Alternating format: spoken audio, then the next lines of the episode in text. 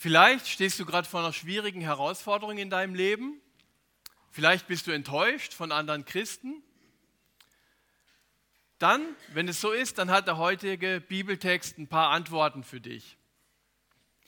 Gott hat die Bibel aufschreiben lassen, damit er dadurch zu uns sprechen kann.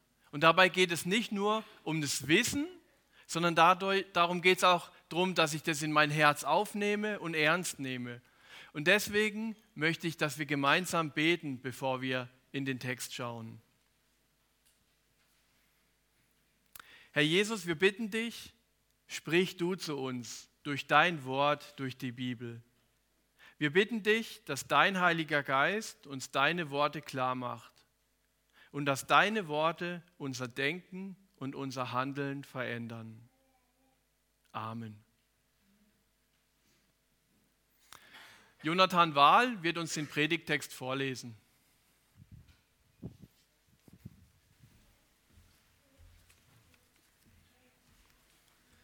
Der Predigtext steht im Lukasevangelium, äh, Kapitel 22, die Verse 39 bis 46. Ich lese nach Luther. Jesus in Gethsemane. Und er ging nach seiner Gewohnheit hinaus an den Ölberg. Es folgten ihm aber auch die Jünger. Und als er dahin kam, sprach er zu ihnen, Betet, damit ihr nicht in Anfechtung fallt. Und er riss sich von ihnen los, etwa einen Steinwurf weit, und kniete nieder, betete und sprach, Vater, willst du, so nimm diesen Kelch von mir, doch nicht mein, sondern dein Wille geschehe. Es erschien ihm aber ein Engel vom Himmel und stärkte ihn, und er rang mit dem Tode und betete heftiger. Sein Schweiß wurde wie Blutstropfen, die auf die Erde fielen. Und er stand auf von dem Gebet und kam zu seinen Jüngern. Und er fand sie schlafen vor Traurigkeit und sprach zu ihnen, was schlaft ihr? Steht auf und betet, damit ihr nicht in Anfechtung fallt.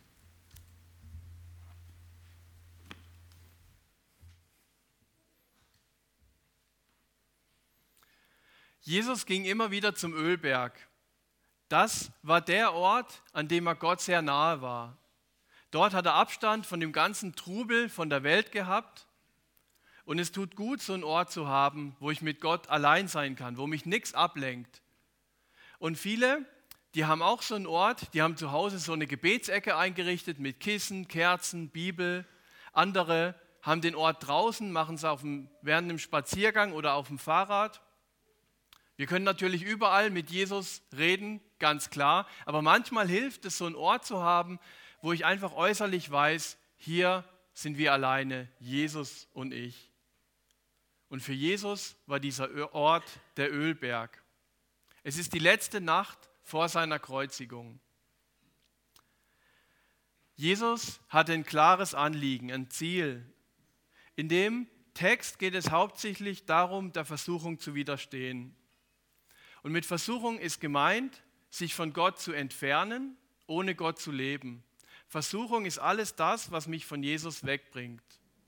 Alles, was mich von Jesus ablenkt, was mich von Gottes Willen wegzieht. Das Gefährliche an der Versuchung ist, dass es meistens schleichend passiert. Also es gibt wenige Menschen, die mit Jesus leben und dann bewusst sagen, jetzt habe ich keine Lust mehr drauf, jetzt interessiert mich das nicht mehr und dann entfernen sie sich von Gott. Meistens passiert es ganz langsam dadurch, dass einem irgendwas anderes im Leben ein bisschen wichtiger ist als Jesus. Vielleicht eine Freundschaft, vielleicht ein neues Hobby, vielleicht auch der Beruf, die Karriere, das eigene Haus. Das sind alles gute, wichtige und richtige Dinge. Aber sobald sie einen wichtigeren Stellenwert in meinem Leben haben, kann es gefährlich werden. Und jetzt ist das Spannende, obwohl Jesus kurz vor seiner Kreuzigung steht, bittet er seine Jünger nicht darum, für ihn zu beten, also er ist ja der, der jetzt bald leidet, sondern dafür, dass die Jünger nicht vom Glauben abfallen. Obwohl es Jesus so schlecht geht und er solche Angst hat, denkt er erstmal an seine Jünger. Sein Wunsch ist, dass sie nicht von Glauben abfallen. Darin zeigt sich auch die Nächstenliebe von Jesus. In dieser schwierigen Zeit, er denkt natürlich auch an sich, aber er denkt auch an die Jünger. Es war Jesus ein großes Anliegen, dass seine Jünger nicht vom Glauben abfallen. Den Jüngern, wenn man so in den Text schaut, ah, du kannst ihn ruhig ähm, laufen lassen, dann kann man nebenher mal wieder reingucken. Ähm, den Jüngern, denen war das auch irgendwie wichtig.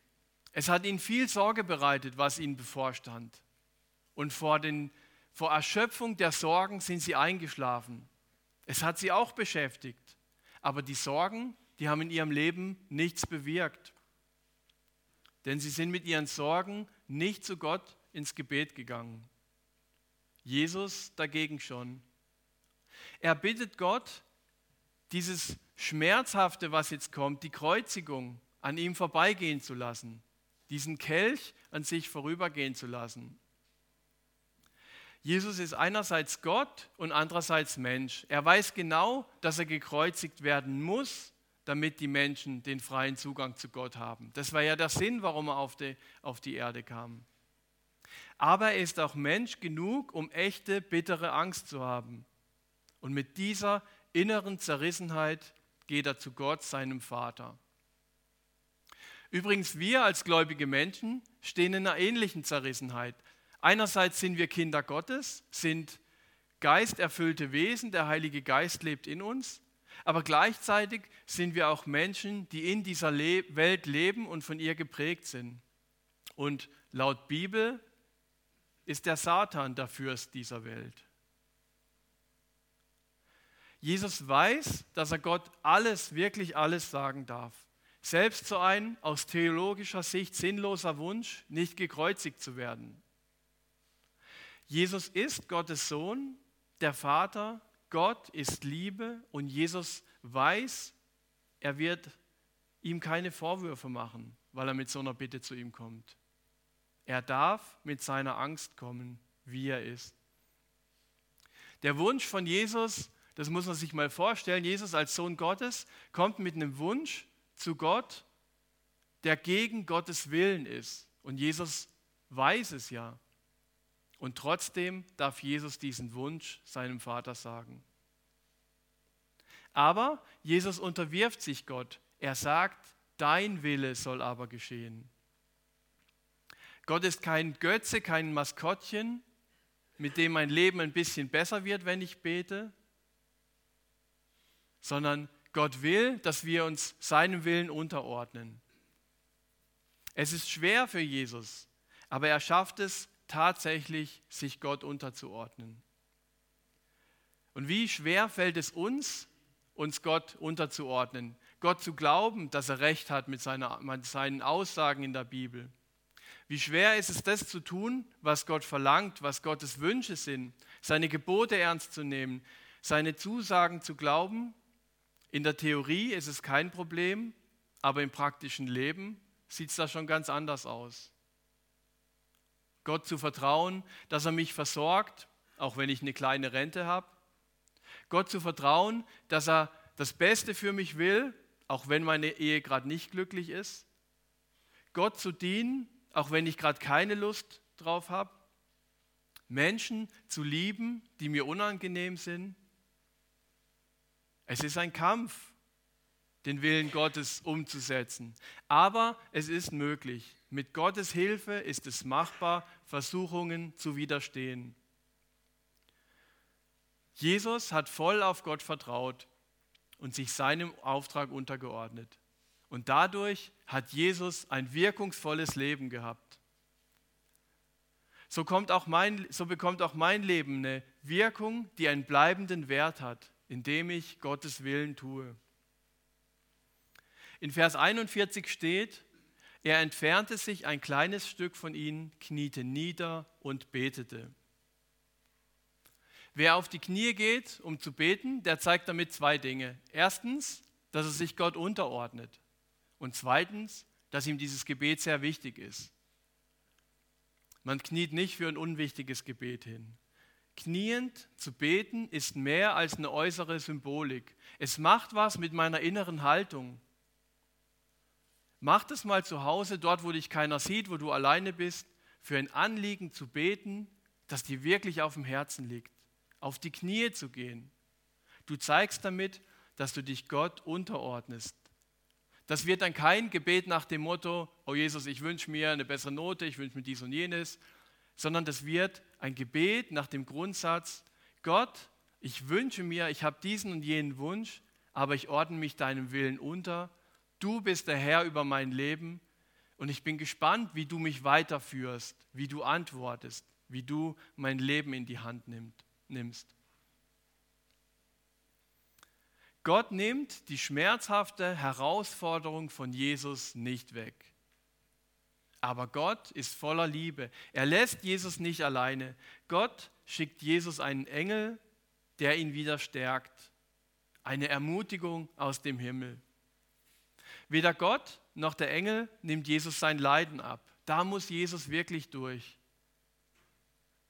Vor welcher Herausforderung stehst du gerade? Wo hast du den Eindruck, Gott lässt dich im Stich oder unterstützt dich nicht so, wie du es gern hättest. Die Bibel verspricht uns aber, Gott lässt dich nicht alleine. Er schickt dir auch seine Boten, um dich zu ermutigen, um zu stärken. Aber er nimmt dir vielleicht nicht dein Problem weg, weil es sein Wille ist, dieses Problem zu überstehen. Überall auf der Welt oder von überall auf der Welt hört man Geschichten von Menschen, die Schweres erleben aber durch Boten Gottes neue Kraft erhalten haben. Und das sind heilige Momente, das sind Ermutigungen Gottes, die durch nichts zu bezahlen sind. Gott lässt seine Nachfolger nicht im Stich. Warum muss Jesus leiden? Weil die Menschheit von Gott weggekommen ist und selber wie Gott sein wollte. Das Leid ist durch das Verhalten der Menschen in die Welt gekommen. Und weil Gott uns die Freiheit gelassen hat, konnte er uns das Leid auch nicht einfach wieder wegnehmen. Jesus leidet bitter aus Liebe zu den Menschen, aus Liebe, aus Liebe zu dir, aus Liebe zu seinem Vater. Und jetzt, wie kann sich Jesus auf seine Mitchristen verlassen? Jesus geht nach dem schweren Gebet zurück zu seinen Mitgläubigen und ist enttäuscht. Sie sind eingeschlafen. Das engste Team, was um Jesus drumherum ist, das immer um ihn da ist, die ihn lieben, die ihm versprochen haben, sie würden alles für ihn tun, sie sind eingeschlafen. Statt im Gebet zu kämpfen, sind sie vor lauter Sorge müde geworden. Was für Schlafmützen hat Jesus in seinem Team? Und Jesus ist enttäuscht. Kennst du das auch, dass du von anderen Christen enttäuscht bist? Vielleicht arbeitest du irgendwo mit in der Gemeinde oder bei irgendeinem Projekt, dir ist irgendwas wichtig und du hängst dich so richtig rein. Du betest dafür, du bereitest dich vor, du engagierst andere Leute, vielleicht bereitest du gerade den Hauskreis vor und du bist eigentlich müde, aber du bist dran, du machst es trotzdem. Ähm, dann bekommst du noch irgendwie eine Krankheit und denkst, oh Mann, am liebsten würde ich absagen, aber jetzt dir ist es einfach wichtig und du machst es und nachher kommt keiner. Alle anderen sagen ab und du stehst alleine da. Oder du bereitest Kindergottesdienst vor, konntest dich auf deine Mitarbeiter nicht verlassen, du bist alleine da. Du hast dich gut und ordentlich vorbereitet, dir ist es wichtig, dein Herz geht auf in der Sache und die anderen, denen ist es egal oder nicht so wichtig wie dir. Vielleicht bist du auch enttäuscht von anderen Christen, weil dich einer beleidigt hat. Oder vielleicht, weil dir einer was versprochen hat und nicht gehalten hat. Oder du hast jemand, der dir ein Vorbild ist im Glauben, der ganz fromm ist und plötzlich tut er was, mit dem keiner gerechnet hätte. Oder es respektiert dich jemand nicht so, wie du es von einem Jesus-Nachfolger erwartet hast. Christen können enttäuschen. Und das ist hart. Aber was hilft, wenn du von Christen enttäuscht wirst? Zwei Gedanken dazu. Einmal schau auf Jesus. Er ist derjenige, weshalb du glaubst und nicht ein anderer Christ. Verlass dich in Glaubensdingen in erster Linie nicht auf Christen, sondern auf Christus. Er ist der Grund, weshalb wir glauben. Zweitens, mach dir bewusst, dass jeder noch so gute Christ also gut sage ich jetzt mal in Anführungszeichen, vom Satan verführt werden kann. Die Gnade bringt ihn wieder zurück zu Gott. Aber warum fallen so viele wirkungsvolle Christen vom Glauben ab? Weil der Satan uns ständig verführen will, so wie Jesus auch verführt werden sollte. Aber Jesus hat sich dem entgegengestellt. Und was hat er getan? Er hat gebetet. Und er hat Glaubensgeschwister gebeten, auch für ihn zu beten fürs, und für sie selber zu beten vielmehr. Wir haben viele junge Leute bei uns in der Gemeinde. Das ganze Wochenende fand jetzt gerade eine Jugendleiterschulung statt, also 27 Jugendliche, die sich haben schulen lassen für eine Mitarbeit im Reich Gottes. Die Hälfte der Leute sind aus unserer Gemeinde, die andere Hälfte ähm, aus dem AB-Verband. Der Reinhard Stickel hat das so organisiert mit Simon und Karina und mit Michael Hornauf, das sind unsere Jugendreferenten ähm, beim AB. Und die haben hier das ganze Wochenende gelebt, zusammen gebetet, zusammen gelernt, wie man mit Jugendlichen umgeht. So ähnlich wie die Jünger damals mit Jesus. Viele Jugendliche bei uns leben aktiv mit Jesus, aber wenn man so die Jahre zurückschaut, entfernen sich auch immer wieder welche von Jesus. Warum? Vielleicht auch, weil sie niemanden haben, der für sie betet, dass sie den Versuchungen widerstehen können. Und deshalb bitte ich euch, Betet konkret mit Namen für Leute, die euch wichtig sind, dass sie die Versuchung erkennen und ihnen widerstehen können und somit in Jesus bleiben. Das ist unsere Aufgabe als Gemeinde.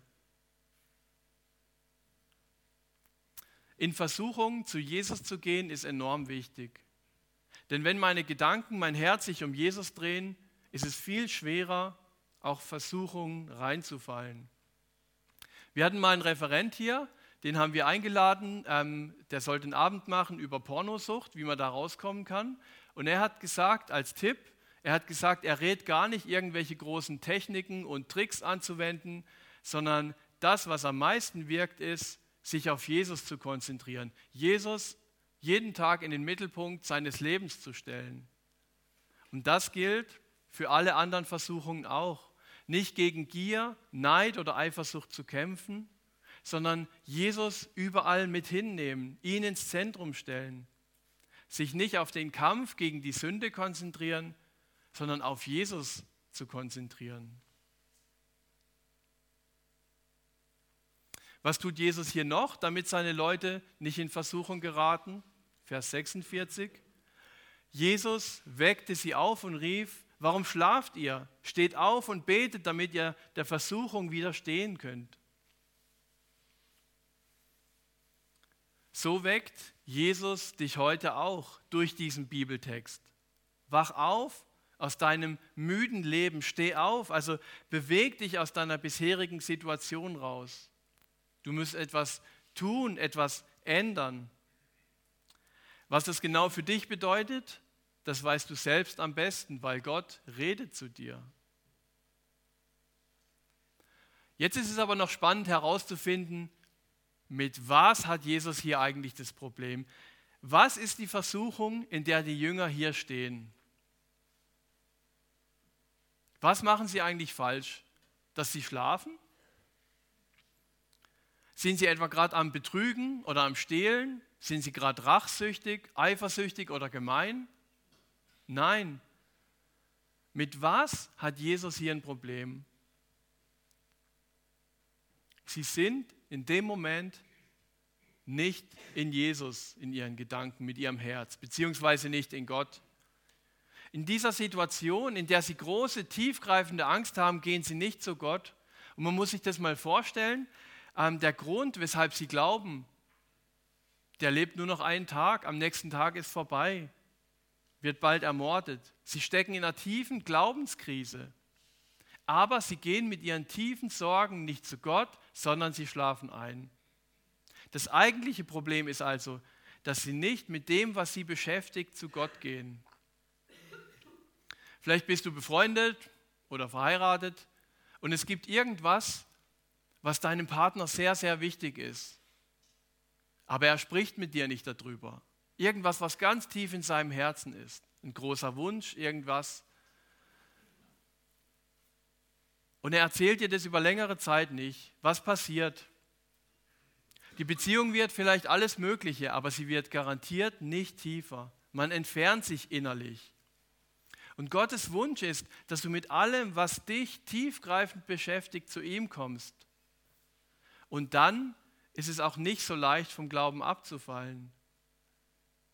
Wenn es Dinge gibt in der Bibel, die du nicht glauben kannst, aber damit jedes Mal zu Gott kommst, oder wenn dir das Glauben gerade schwer fällt, aber du damit immer wieder Gott in den Ohren liegst, so hartnäckig, bis er antwortet, bis er reagiert, dann lebst du eine Beziehung mit Jesus.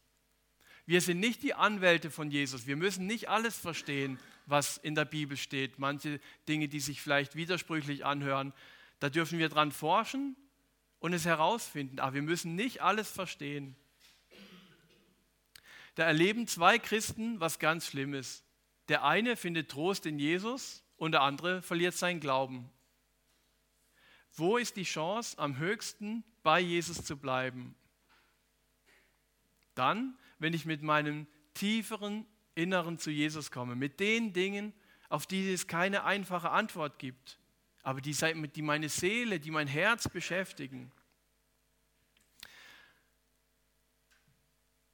Wir werden hier auf der Erde nicht für alles eine Antwort bekommen. Darum geht es auch Gott gar nicht, denn wir sind nicht Gott. Aber wir können hier auf der Erde eine tiefe und authentische Beziehung mit Jesus leben, indem wir ihm alles anvertrauen, was in unserem Herzen ist. Jesus sagt, wach auf und bete mit.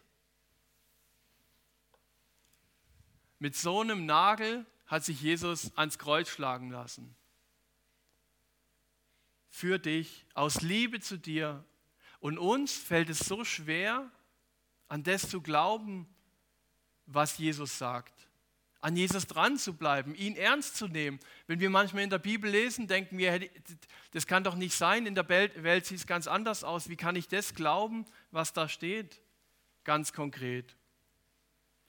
Aber das sollen wir machen, seinen Willen über unseren Willen stellen. Dafür hat Jesus gelitten für dich. Was ist, wenn meine Angst aber trotzdem immer noch da ist und immer größer wird? In der Elberfelder Bibel ist der Vers 44 übersetzt mit, und als er in Angst war, betete er heftiger. Als die Angst kam, also da wird sehr deutlich, dass als Jesus noch mehr Angst bekommen hat, da hat es ihn nicht weggeführt zu, zu Gott, sondern näher zu ihm. Und das kann ich auch für mein Leben anwenden. Wenn ich Angst habe, nicht Ablenkung oder Ausreden suchen, sondern mit dieser Angst zu Jesus gehen. Und wenn sie noch größer wird, noch heftiger zu Jesus gehen. Aber wir machen uns lieber Sorgen und werden traurig. Und wenn man die Zeitung liest, kann man schon Angst bekommen und sich fragen, kann man in zehn Jahren überhaupt noch in dieser Welt vernünftig leben? Und was sagt Jesus dazu? Bete, geh zu Gott mit deinen Ängsten. Steht auf und betet, damit ihr der Versuchung widerstehen könnt. Damit endet der Bibeltext.